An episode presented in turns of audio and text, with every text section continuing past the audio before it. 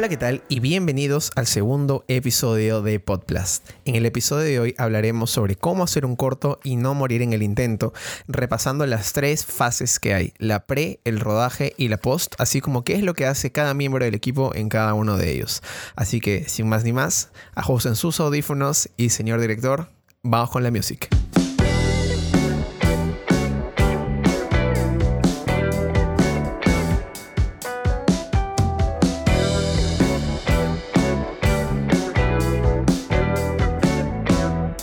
Hola y bienvenidos al segundo episodio de Podplus, tu podcast favorito en épocas de cuarentena, donde hablamos de cine y alguna que otra cosita más.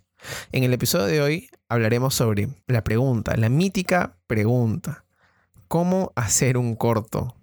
Y entre paréntesis, y no morir en el intento. Porque eh, quizás hay muchos cineastas, mucha gente, muchos eh, adolescentes que quieran saber cómo comenzar, cómo un poco abordar querer hacer cortometrajes, alguien quiere estar ahí, quiere grabar, quiere coger tu cámara. Justo este episodio está dirigido hacia ti, contando también un poco de lo que vendría a ser mi experiencia y cómo fue que yo comencé. Y quiero vincularlo también, si es que aún no lo han visto, en mi Instagram está un cortito que hicimos acá en mi casa con mi familia.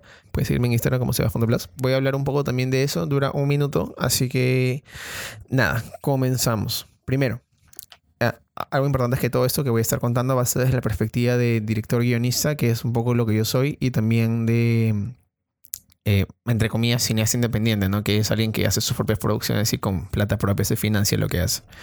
Entonces, primero, las, hay tres grandes etapas en lo que vendría a ser un rodaje, ¿no? Tres, eh, por así decirlo, fases. La primera fase es la preproducción, la segunda es el rodaje, que no sé por qué en mi cabeza siempre lo tengo como producción.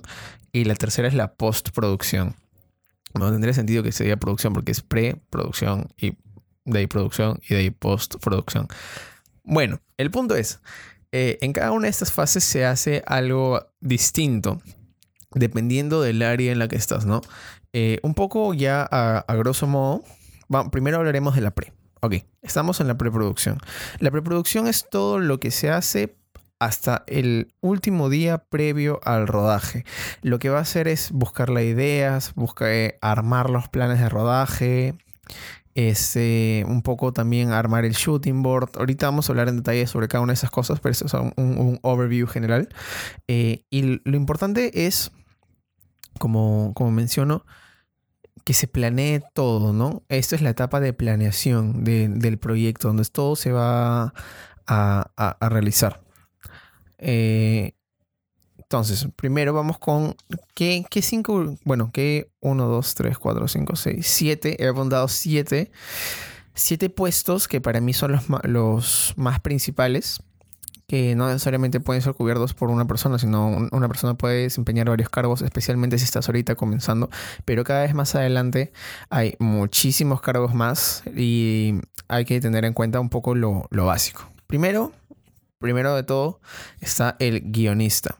Ya, el guionista es la persona que se encarga de escribir la historia. Y no solamente escribirla tipo en un programa, sino cranear la historia, darle una vuelta, utilizar el, círculo de Dan Harmon que hablamos en el episodio anterior.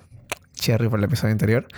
Eh, y esta persona va a realizar todas las acciones de los personajes. O sea, que no necesariamente tiene que ser el director, porque pues, se puede contratar un guionista aparte, como por ejemplo Aaron Sorkin. Y Aaron Sorkin es una persona, es un guionista que escribe mucho diálogo. Entonces las películas que veamos de Aaron Sorkin escritas por él van a ser películas bastante pesadas en diálogo, pero un diálogo muy inteligente, muy bueno. Igual que el de Noah Baumbach, las películas de Noah Baumbach son bastante también... Eh, eh, se llevan bastante por el diálogo, pero es un diálogo también bastante realista, bastante naturalista. Eh, no es tanto de, acciones, ¿no? O sea, bueno, sí es de acciones, ¿no? Pero hay películas que son las mudas, por ejemplo, que ya son, están más guiadas en base a las, las acciones de los personajes. Ahora, en esta primera etapa, si somos cineastas independientes, ¿qué es lo que primero tenemos que hacer, no? Primero queremos crear una historia, ¿qué es lo que vamos a hacer? Eh, número uno es ver a nuestro alrededor qué es lo que tenemos a la mano para poder escribir. Ya sea, no sé, tengo una mascota, tengo un escritorio, tengo mi cuarto, tengo una pelota. Y tengo un cuchillo, entonces, eh, y tengo un hermano. sobre eso escribiré mi película, ¿no? Entonces, no, no, no puedo, como no tengo plata, recién estoy comenzando, no puedo poner que voy a tener un dragón en CGI y que de la nada va a venir una, una princesa con un vestido de los años 70. Bueno, si, tengo, si, tengo, si lo tienes en la mano, bacán, pero es muy complicado conseguir cosas de época o de fantasía o crear las cosas. Y es mucho más sencillo escribir historias con las cosas que tenemos a nuestros alrededores. Eh, de hecho, un poco, un poco ya entrando en la parte anecdótica, de la forma en la que yo comencé haciendo, haciendo cine fue porque en la clase de inglés, en el último año del bachillerato, yo estudié en el colegio Humboldt, nos dejaron hacer un corto o una exposición. Entonces entre nosotros, entre nuestro grupo, elegimos hacer un corto. El corto se llamaba Max, que era una abreviación para Mass Media, American Dream, Consumerism y Sweatshops, este, que eran los temas que estábamos tocando. Y claramente, este, todas las ideas que se escribieron fueron alrededor de qué rayos era lo que teníamos. Salió una pastrolada muy divertida. Eh, y ahí fue donde reafirmé que quería estudiar cine, ¿no? Que quería dedicarme a eso. Y y, justo, justo un mes después, yo vendí mi batería porque soy baterista. Eh, la vendí, me compré una cámara. Y, y, con mi amigo, mi amigo del cole, Giovanni Reyes, grabamos un gordito de un pata que no podía amarrar sus pasadores. Creo que era su, su, su zapatilla, su pasadilla, su zapatilla izquierda este, porque simplemente la zapatilla cobraba vida.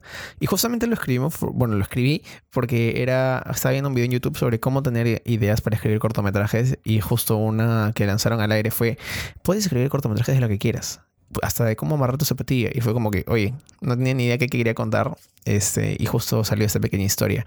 Pero ya con el tiempo llega un poco la, madurez y tienes la, habilidad de pensar y hacer un poco de introspección para que cada las historias que contemos no simplemente sean vagas narrativas de pasa esto, de ahí pasa esto, después pasa esto, ¿no? Como artistas, lo importante siempre va a ser comunicar un mensaje, creo yo por lo menos.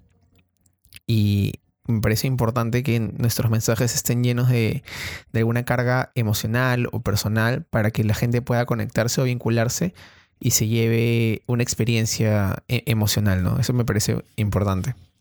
Bueno, el siguiente punto, el siguiente, el siguiente, la siguiente persona en el, en el equipo es el director. El director es quien se va a encargar de plantear toda la visión del proyecto, ¿no? No me refiero a que va a hacer todo. Ojo, ¿ah? hay una diferencia entre hacer todo y plantear la visión. Es una persona que va a darle el look and feel, va a darle la presencia del ritmo, va a darle este, como quiere que sean las actuaciones. Sí, efectivamente es la persona responsable por qué es lo que se está viendo en pantalla, cómo se va a ver, qué se va a sentir.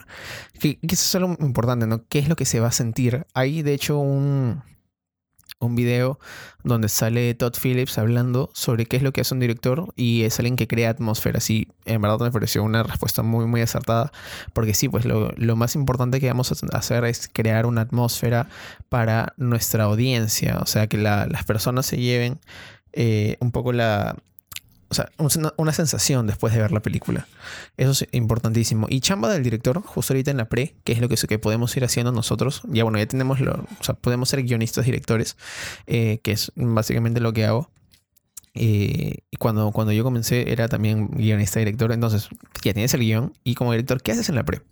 Eh, simplemente no haces nada, no, vas a hacer algo. Lo que se hace por lo general en la pre es, ves cada parte del guion y señalas, señalizas cómo es que se va a ver esto en un plano. Si va a ser un plano medio, va a ser un plano, va a haber movimiento, va a ser un plano fijo, va a haber un plano contraplano.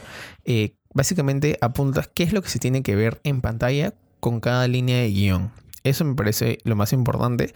Y justo con eso, y de la mano con el director de fotografía, quien es el siguiente en nuestra lista, se va a armar lo que se llama un photoboard o un shooting board o, un storyboard, ¿no? La diferencia entre uno y el otro es que el photoboard son fotos más o menos con, la, con personas que haces la, referencia de dónde van a estar, qué es lo que van a hacer, qué, cómo se van a mover. El storyboard son dibujos a mano y el shooting board es lo mismo que el photoboard y el storyboard, pero con un poco más de detalle escrito, ¿no? Como este es el plano 1A, este acá es la, la descripción de la escena y un poco el tipo de plano que se va a hacer. Entonces, esa es la chamba. Ah, y también más o menos plantear eh, cómo es que se van a estar desplazando los actores o qué intenciones van a tener, por qué están ahí los actores. Darle una intención, algo detrás a cada parte del, del guion es lo que marca un poco también la diferencia este, al momento de dirigir. Listo, ya. ya, eh, justo estábamos hablando del director de foto, entonces vamos a hablar, regresar con eso. El director de foto es la persona quien se encarga de ver la imagen, ¿no? Es toda la parte de iluminación, él escoge los lentes, escoge la. Bueno, escoge en conjunción también con el director todo esto, ¿no? Pero básicamente él tiene más o menos la última palabra. Em, y es cómo, cómo se ve la imagen, ¿no? Si quiere que sea anamórfica, si quiere que sea eh, e, eh, esférica, eh, si, si, hay tonos marrones, em, eh, bueno, bastante también de la paleta de colores junto con el director de arte, que también es, es otra persona que vamos a hablar. Eh, entonces, esto es importante porque también es cómo se va a ver la película, ¿no? Pero, y es bacán porque cada director de foto te puede, este, te da una perspectiva distinta y junto con la, con la chamba del director se mezcla bastante y, sale el, trabajo en conjunto, que es lo que debería salir. Entonces, el director de foto acá en, esta, en pre, lo que se encarga eh, básicamente es hacer este shooting board junto con el director y tener todo planeado para que cuando lleguen el día del rodaje esté todo listo, ¿no? Si en, el, en, este caso, si es que no hay un director de foto por, porque no hay presupuesto, el, director o guionista, el director de foto puede ser la misma persona. Que, que es justo lo que yo hacía. este, pero es fregado, no voy a negarlo, es fregado, pero es divertido. Después, ya, acá justo que hablamos del director de arte, el director de arte. ¿Qué, qué, por qué existe el director de arte? Que es un puesto para mí de lo más importante, porque es la persona que te genera la paleta de colores, la utilería, el look and feel, los objetos que se van a, que van a estar. Hablo mucho de look and feel porque creo que es muy, muy importante eh, lo visual, ¿no? Este, cómo se va a ver y cómo se va a sentir la, película que hagamos, que creo que es lo que al final también queda, la sensación, los colores. Y justamente el director de arte te da esto para que en conjunción, ojo, ah, es un trabajo en conjunto, no es como que el arte y la foto estén por separados. Es, em, sino que en conjunción, juntos, liderados por la visión del director, se puede lograr un trabajo bastante homogéneo, que es lo más importante. Entonces el director de arte también se ve en la utilería y le da creo que para mí lo más importante es que le dé carga emocional y carga narrativa a cada objeto que esté en cuadro. Que el cuadro que esté ahí sea porque se involucra tal cosa o representa tal cosa, ¿no? Ir un poco más allá y usar la, la semiótica para contar para contar más cosas, que creo que es este súper, súper, súper, súper rico al momento de tener una historia y de poder analizarla y que subconscientemente también esté metida y que cuando quizás, no sé, Lessons from the Screenplay te haga un video, este, él pueda analizar eh, estas cosas narrativas que también pueden estar escritas desde el guion. Así que, como ven, no, todo hace, no, no todos hacen todo, sino que es una chamba bastante en conjunta. Ya, entonces tenemos ya el director de foto, el director de arte. Ahora tocamos al productor. ¿Quién es el productor? El productor es la persona responsable de que todas las cosas que se tienen que hacer para el día de rodaje se hagan. Que la persona que coordina con los actores, que coordina la locación, que coordina este, el catering, que se encarga inclusive de conseguir, este, no sé, eh, alguna utilería. Es, la es básicamente el, es un poco también el capitán, es la persona que, que manda en set. Este, y es también la mano derecha de un director. Un buen productor va a ayudar a un buen director a que el corto salga y viceversa, ¿no? Porque si, no es un trabajo también solo, sino entre ambos van sintiendo la historia y el productor se va a encargar de que todo lo que el director quiera, slash un poquito un pequeño disclaimer, no todo porque a veces no hay presupuesto y el, productor te va a bajar a tierra, y este para que entonces va, a, a, dar todo de sí para que la historia que el director quiera contar sea contada de la manera que él quiera contar pero también es la parte ya un poco más sólida de la ecuación. El director es la persona que sueña un poco más, que, que vuela, y el, el, productor es la persona que lo aterriza, que le dice, oh, tranquilo, hermano, no, no me un helicóptero porque no hay plata. Este, ya, teniendo eso en cuenta, es la persona que se va a encargar de un poco sí de la logística, pero es una logística muy, muy importante porque sin el productor no podemos hacer nuestras películas. No hay, no hay forma. O sea, no, no podemos. Un director mm, es, es muy complicado que se ponga a producir este, en pleno rodaje porque estaría distraído y estaría pensando en mil cosas, lo cual sí se puede hacer, ojo, ¿ah? porque yo lo he hecho, sí se puede hacer, pero claramente acá hay un énfasis en cosas muy, muy, muy pequeñas, ¿no? Este, cosas ya, ya o sea, que, no involucren mucha producción, porque en producciones más grandes y más complejas sí es imposible, ya que el, el director está pensando en muchísimas cosas y lo último que tiene que, pensar es, no sé, coordinar con algún, alguna persona de transporte para que venga a recoger un mueble, ¿no?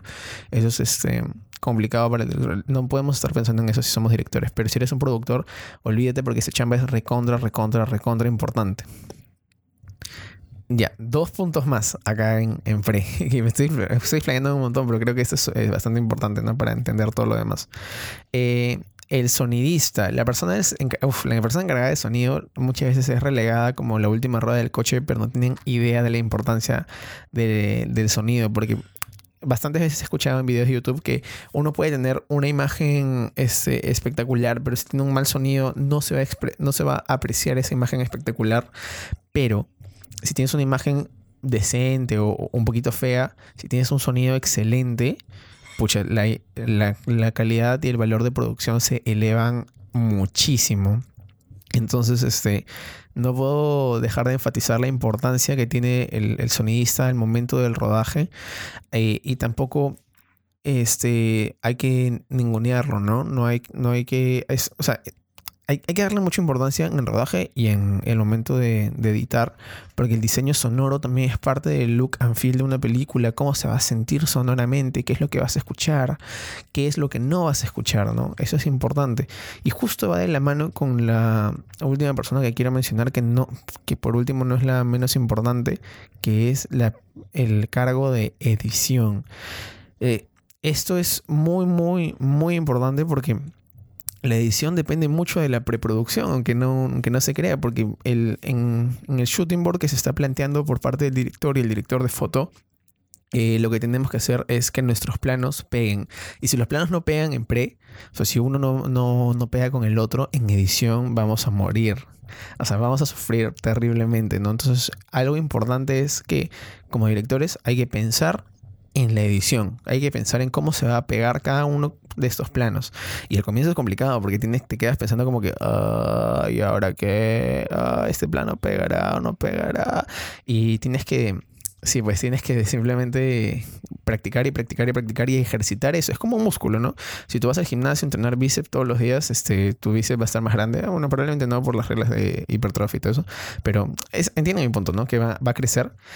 Este, lo mismo con, cada cosa que hagamos. Eh, el director, mientras más dirija, va a volverse mejor. El director de foto, mientras más cosas este, grabe, va a volverse mejor. Va a tener un mejor ojo. El productor va a volverse con más contactos, va a volverse más capo cada vez que produzca. Entonces, importante es pensar en la edición.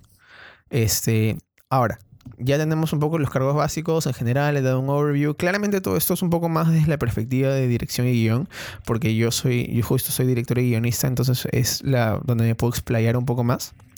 Pero eh, ahora, lo que quería darles un poco de, ya de información, si es que están comenzando y, y, y, no tienen mucha gente o no tienen mucha plata, no hay problema, porque pueden ser un equipo de uno eh, hacer un corto en sus casas o ser un equipo de tres puntas, ¿no?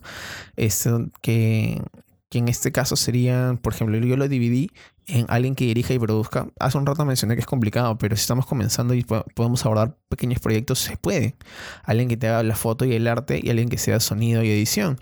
Entonces ahí tienes un team de tres personas con las que se puede chambear bastante bien. Una se encarga de coordinar con los actores, coordinar con ellos, dirigirlos. Ves un poco las locaciones que son, tienen que ser claramente locaciones que ya están en tu casa y la otra persona ya es la persona de la imagen. ¿Qué es lo que se ve? No me gusta esto, lo saco, le pongo otra luz. Y finalmente, el sonidista y la edición, que también van de la mano, pues no, porque también es una chamba que no solamente grabo mi sonido y está, sino que grabo, hay que un poquito limpiarlo y, lo puede, y se puede chambear bastante bien ahí con ese, con esta triada, ¿no? que, que es este. Que, que, es básica, pero puede ayudar un montón. Y un poco ya yendo a, a cómo nace el corto que hice en Instagram. Eh, cuando yo estaba pensando en el corto, yo, yo, este es un, un, un, datito acá escondido en el minuto casi 20. De cuando yo creo una historia, yo hago lo que se hace, lo, lo que se conoce como active procrastinating, que es un, una palabra, procrastinación activa, que vi en un video de D4 Darius, que es un youtuber que, de cine que recomiendo un montón. Este, y él dice, creo que era en ese video, espero que sea en ese. Eh, él habla sobre que cuando alguien piensa sus historias, justo entrevista un pata que, que, que hace esto. Eh, cuando este, están creando historias, no, no todos los días escriben, sino que todos los días ve algo que le ayude a crear su historia. Entonces yo tenía algo en mente que quería hacer, quería hacerlo justamente relacionado a la cuarentena, a la, a la pandemia, al coronavirus. Y constantemente a lo largo del, del día estaba pensando, ¿qué puedo contar? Tiene que ser chiquito. Este, y quería plantear dos situaciones porque, para que me dé una, una cosa de la historia, ¿no? La, la, primera es que una pata se lava las manos y la segunda es que se le cae el jabón y justamente porque no tiene jabón es lo que lo, lo hace salir y ahí está la, una pequeña historia. Entonces ya escribí, no, escribí en guion en verdad, porque era muy chiquito. De frente hice un shooting board, más o menos con las, con las imágenes que yo me imaginaba, con algunas referencias de internet, algunos dibujos. Si quieren sacar referencias, muy buena página es filmgrab.com, buenísima. Este, hice algunos dibujos y, y lo puse en un shooting board en, en, la pre. Y en verdad ese fue mi pre y, y, describí un poco las acciones, lo que pasaba. Y lo más importante para mí era en esta etapa visualizar qué es lo que iba a grabar después. Cosa que cuando esté grabando no esté pensando, mmm, ya, ¿y ahora qué? Sino ya tenga una lista de cosas, casi como una lista de tomas. Ah, una lista de tomas es importante también en la pre. Este, la lista de tomas es básicamente una descripción en forma de lista, un listado con todas las cosas que se van a grabar. Ya sea la, la toma 1 es el plano medio de tal y tal y tal. La toma 2 es el plano que también es un documento que hay que tener importante. Similar al shooting board, pero sin imágenes y detallado. Entonces hice mi lista y con eso ya me embarqué al rodaje y simplemente grabé lo que tenía que grabar porque sabía ya cómo iba a pegar en edición. Entonces justamente eso es lo, lo más importante. Ahora, un poco de lo que, que me parece importante si estamos comenzando, que les podría dar, les podría servir para, para, para más adelante es pensar qué es lo que se va a hacer después con el corto. O sea, porque cada corto tiene que tener un fin, ¿no? Ya sea que esté en YouTube, ya sea que esté en Facebook, ya sea que esté eh, en Vimeo. Eh, por lo general, mi recomendación es que si estamos comenzando, lo importante es que nos vean. Entonces, yo creo que planear que se va a lanzar en YouTube y utilizar Facebook para redireccionar el enlace es una, es una buena idea para comenzar. Y poco a poco, mientras la chamba sea mucho mejor, este Vimeo va a ser un, un mejor lugar. Listo. Acabamos finalmente con la pre. Este, me he explayado bastante porque creo que lo de los cargos me parecía muy, muy importante. Eh, ahorita hablaremos del rodaje. Ahora, en el rodaje, ¿qué se hace en el rodaje? Eh, básicamente eso, bueno, grabar, listo, hemos acabado el podcast. Muchas gracias por escuchar. Este, bueno, desde la perspectiva de, de, cada uno, el director se encarga de dirigir, el guionista ya un poco pasa un segundo plano. Si es un director guionista, también ya pasa también un segundo plano, porque al final el guion es un, un mapa, un mapa de dónde nos lleva la historia y la historia puede cambiar muchísimo al momento de grabarla o al momento de editar. El productor también un poco ya, entre comillas, descansa porque, pucha, ya la mayor chamba se hizo, llegaste a rodaje, llegaste a concierto y lo que sí es que siempre hay cosas que coordinar, siempre hay cosas que se tienen que hacer en ese día, entonces eso es lo que se va a encargar el productor, ¿no? De solucionar. El director de fotos se encarga de iluminar las cosas, ya tienes todo planeado desde la pre, este, pones la cámara, seleccionas el tipo de lente que quieres y lo, y lo ves, ¿no? Eh, arte lo mismo, ya se consiguieron las cosas, ya se planearon y se pusieron, hay que ir moviendo nomás para que cada, cada cosita quede mejor dependiendo del encuadre que hacemos pero también ya, ya, o sea, es un día fuerte, activo físicamente, pero las cosas de conseguir y todo lo demás ya está, ya está, ya, ya está conseguido, ¿no? Que creo, y la ambientación sobre todo ya debería, ya debería haber estado. Sonido también, es este, la persona que, está ahí, pero el sonido es importante porque dependiendo del plan, si la cámara se mueve hay que moverse el sonido, ¿no?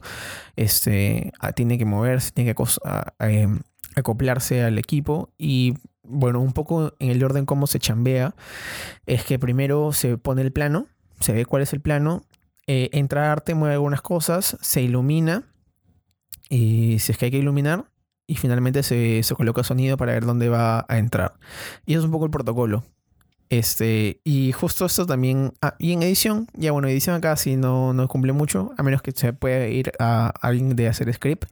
Y hacer script es básicamente apuntar qué número de clip estamos, de video, qué número de clip de tarjeta de sonido estamos, eh, qué número de tarjeta está y un poco la descripción para que en edición sea más fácil ver el clip 0001 de video con el clip 0007 de audio. Eh, quedaron bien, esa es la toma que queda. Para ya estar ya preparados para la edición. Entonces, este, eso fue un, overview en general de lo que, lo que se hace en el rodaje, porque creo que el rodaje es un poco las partes más, más, más entre comillas, tranquilas. Este, porque ya se hizo la chamba en la pre, ¿no? Ya está, ya está hecha. Em, y justo Hitchcock decía que una película se hace en la pre, y si tu pre es buena, llegas a rodaje y es momento de solamente cumplir.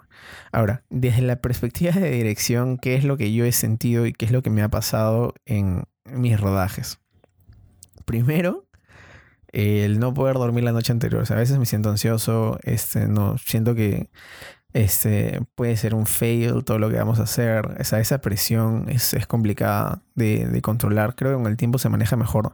Pero sí, esta ansiedad de, de, de ir a grabar es es fregada, pues, ¿no? Hay que, hay que saber controlarla y de poco este, cada vez mejorar en ese sentido. Número dos, sentir que cada cosa que grabas es una cochinada. Esto me ha pasado eh, bastantes veces. Que sientes que estás haciendo las cosas eh, de una manera incorrecta, que no es la forma de contar la historia, que no es tu visión, este, que nada está quedando como te lo imaginabas. Quizás es que, gente que nadie te entiende. Y eso es algo complicado porque en nuestras cabezas nos idealizamos mucho sobre cómo se va a ver algo y llega el momento, el día del día, el, llega el día de y, y, no, pues no se ve para nada como lo habíamos imaginado. Y, y saber lidiar con eso y saber entender por qué pasan esas cosas, por qué no se ve así, qué es lo que está pasando, creo que es este, importante. Y esa sensación de sentir que estás equivocándote, que estás grabando una cochinada, este, se va a ir, pero va a estar presente este, una que otra vez. No, no lo voy a negar. Eh, sentir que el tiempo se te va en un segundo, Dios mío, esto es el tiempo vuela, vuela gente. El tiempo corre rapidísimo en un rodaje. Tú grabas un plano y en la nadie pasaron dos horas. Bueno, un rodaje un poco profesional, o sea, más profesional, ¿no? Porque cuando grabamos sin tanto, sin tanto equipo, podemos grabar varios planos al toque. Pero en un día profesional de rodaje se graba entre 12 a 15 planos máximo. Este, pero pucha, el tiempo vuela. Eh, vas a sentirte un poco desesperado porque vas a decir, ¡Ah! me falta todavía grabar, no sé, 15 planos y eso es algo también importante que quiero mencionar, hay que ser realistas con la cantidad de planos que vamos a grabar por día. Si no somos realistas, estamos fregados. Porque vamos a estar apurándose a todos, vamos a hacer que los actores se queden más tiempo, vamos a hacer que la gente se quede, se moleste. Y, y a un nivel profesional, eso es la chamba de la que viven. Y si no, le, si no les pagas las horas correctas por su chamba, entonces este, estamos, estamos mal, pues, ¿no? Eh, justo una anécdota que yo tengo es que yo a mi productora, que es Andrea Barón, le, cuando grabamos nuestro mediometraje Nervosa, dije, sí, van a ser solamente tres días de rodaje de 8 a 8, pensando en que iba a ser de 8 a 8. Yo había puesto, yo por día tenía como 30 planos. Eh, y me equivoqué muchísimo. Al final terminaron siendo 7 días de rodaje esparcidos en casi un mes, creo. Este, y, y no fue de 8 a 8, era como que desde 7 de la mañana hasta 12 de la noche y los actores se quedaban como que, ah", y Andrea, maldito, me mentiste. Y desde ahí aprendí a hacer mis planes de rodaje y todo el mundo me fastidia con que mis planes de rodaje son muy malos. El plan de rodaje también es un elemento importante de la pre. Es básicamente lo que es el orden de cosas que van a suceder. Es como un plan de trabajo del día, un horario del día, ¿no? 7 de la mañana llegas, 8 de la mañana listas cámara, 9 de la mañana grabas y terminas a las 6. los planes de rodaje son de 12 horas, de 12 a 12. Claramente eso no se respeta cuando estamos comenzando, porque nuestros días de rodaje son de 18 horas. Este, y, y nada, hay que ser realistas. Es lo más importante lo que les puedo decir, ¿no? Hay que ser realistas con la cantidad de planos que se hacen eh, y pensar cuánto tiempo nos demoramos haciendo cada plano. Porque si no, y así poder también ajustar si hay, alguna, si hay algún problema con, con, el plan de rodaje. Y, así no vas a sentir que el tiempo se te vaya en un segundo. Pero bueno, igual lo vas a sentir, todos lo sentimos. Eh, y bueno, esto va de la mano con el sentir que se, que se está haciendo mal a las, las, cosas, ¿no? Porque sientes que todo te está yendo mal, que la iluminación no es la correcta, que, que no es tu visión, que no es como está en tu cabeza. Y creo que esto es algo que en verdad es bastante normal. Eh, bueno, todos los puntos que he dicho son, son de lo más normal, ¿no? Creo que eso es lo, lo, que hay que entender, que no solamente me pasa a mí, te va a pasar a ti, sino que le pasa a los grandes, le pasa a todo el mundo, la verdad. Eh, que, y lo único que hay que hacer es a esa vocecita que está hablando ahí en la parte trasera de nuestra cabeza, hay que silenciarla con una almohada, hay que ahogarla y siempre hay que comunicar cómo nos sentimos, ya sea a nuestro productor, a nuestro director de foto, porque tener todos esos sentimientos y, comernos todas esas ideas solos es, eh, es, es, es peligroso porque no, no, no vas a poder expresarlas ni sacarlas de tu cabeza. Entonces, tener a alguien de confianza en quien puedas contarles es este, importante, porque si no hay comunicación, eh, no hay nada. Y el director tiene que ser una persona que sabe comunicar sus cosas, sabe comunicar su visión, sabe comunicar a sus actores. Entonces, eso es lo, lo que le voy a dar más énfasis, gente. Ya saben, comuniquen bastante. Y ahora, tips. O sea, ¿qué cosas podemos hacer para comenzar? Si quieren grabar, a comenzar a grabar, lo que les puedo decir es que se compren una cámara, una Canon, de preferencia una T3i o una T5i, o una T6i o una T7i, que justo han salido, si es que tienen el plata, y un micrófono Rode y para iluminar, la forma más fácil es ir con un China Ball, que es básicamente un socket que tiene un socket para focos, con un cable largo que enrollas alrededor de un palo de escoba, le pones un foco al socket y le pones una de estas pantallas chinas que venden en el barrio chino y tienes una luz movible. Y claramente un cable que sea bastante largo para que se enchufe, ¿no? Y con eso hemos terminado la fase del rodaje. Y finalmente llegamos a la última etapa, la post. Aquí ya el, el, team de guionista, el director de foto, el director de arte ya dejan un poco de lado, a menos que el director de foto haya colorización, pero eso ya es un tema aparte que hablaremos quizás en otro momento. Este, aquí los que son los protagonistas son el director, el editor y el productor, porque el productor tiene notas, tiene cosas que, que aportar también, ¿no? Eh, es la parte donde se va a montar toda la película y se va a hacer la parte del diseño sonoro, se va a hacer la parte del este, del color grading, de la musicalización. Yendo por partes. Primero, el montaje. La primera parte es el montaje que es básicamente unir los clips, eh, sincronizarlos con los clips de audio que se han grabado. Por lo general se graba aparte, si se ha grabado junto, mucho mejor, no hay que sincronizar. Entonces hay que hacer esta parte del montaje, unirle y darle ritmo. Listo, punto número uno. El punto número dos es eh, ya un poco la musicalización con el diseño sonoro o sea, qué música va a estar, qué canciones van a estar presentes, qué es lo que se va a escuchar sonoramente, qué es lo que no se va a escuchar. Y, la, este, y el color grading, que es darle la colorización final a, a, cómo se va a ver. Que también ahí puede estar metido, ahí está metido, de hecho, el director de foto, pero no es la persona quien necesariamente vaya a colorizar. Entonces, teniendo eso, este, ¿qué es las cosas que ya un poco adelantándome, ¿con qué podemos empezar a editar si es que estamos haciendo cine de bajo presupuesto? Eh, hay dos programas que son gratis, que son HitFilm y DaVinci Resolve. DaVinci es también para colorizar, entonces tienes un 2x1. Lo que sí es que necesitas una computadora con un poco bastante de RAM. Y ya programas pagados son Premiere, Final Cut, Avid y Sony Vegas. Yo utilizo Premiere que es todos estos son editores no lineales que te permiten mover los clips como tú quieras. Es importante que si te vas a bajar algún software, lo que sea, sea un editor no lineal o un NLE. Este, pero después de eso, en verdad, Creo que no, no, hay, no hay más vuelta que darle. Si, yo recomendaría Premiere, para mí me parece una interfaz bastante sencilla. Y tienes, si puedes pagar la suite de Adobe, tienes toda la, la, posibilidad de mezclarlo con todos los programas de Adobe, ¿no? Ahora, desde la perspectiva de director, ¿qué es lo que yo creo que está aquí en la post? Eh, bueno, el primer, primero es que el primer corte va a ser una shit. Una shit total. Va a ser terrible. Este, va a ser cualquier cosa. Eh, vas a sentirte eh, muy mal, como que no tu chamba hasta las patas, que le falta ritmo, las actuaciones son malas, no es para nada como te lo imaginaste. Y nuevamente, eso es normal. Porque ya con cada corte que se haga se tiene que ir encontrando la película poquito a poquito. Este, aquí, de hecho, una un poco este, la, anécdota que yo tengo es que cuando vi, cuando estuvimos presentando el primer corte de nuestro mediometraje Nervosa, yo me sentí pucha, muy mal porque los comentarios de la gente eran, no me gusta, no siento el ritmo, no siento nada, la actuación no está muy buena. Y tiene mucho que ver con, no, no porque el actor sea malo, sino porque hemos elegido las tomas donde quizás no le sale tan bien, o las tomas donde revelamos mucho, ¿no? Y, y en edición también hacemos actuar a nuestros actores, que salga bien.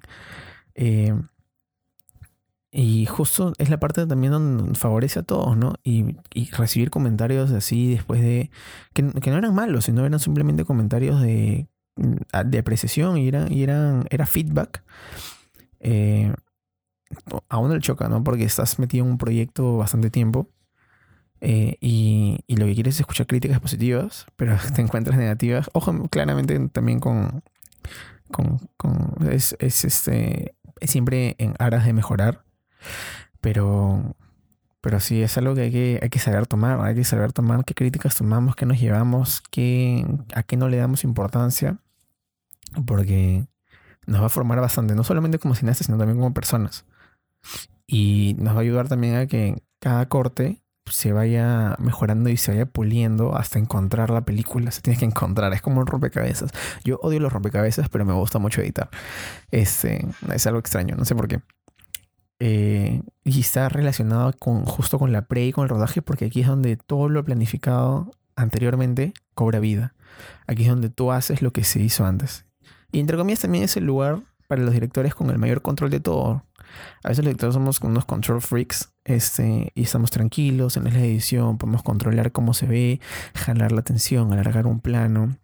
El rodaje es como un campo de batalla, en verdad, porque siempre va a estar pa, pa, pa, pa, pa, pa, contra la hora, algún, algún problema, algún inconveniente, y siempre hay que saber solucionar. O sea, alguna palabra se pueden llevar del rodaje es solucionar. ¿Qué hace un director? Soluciona.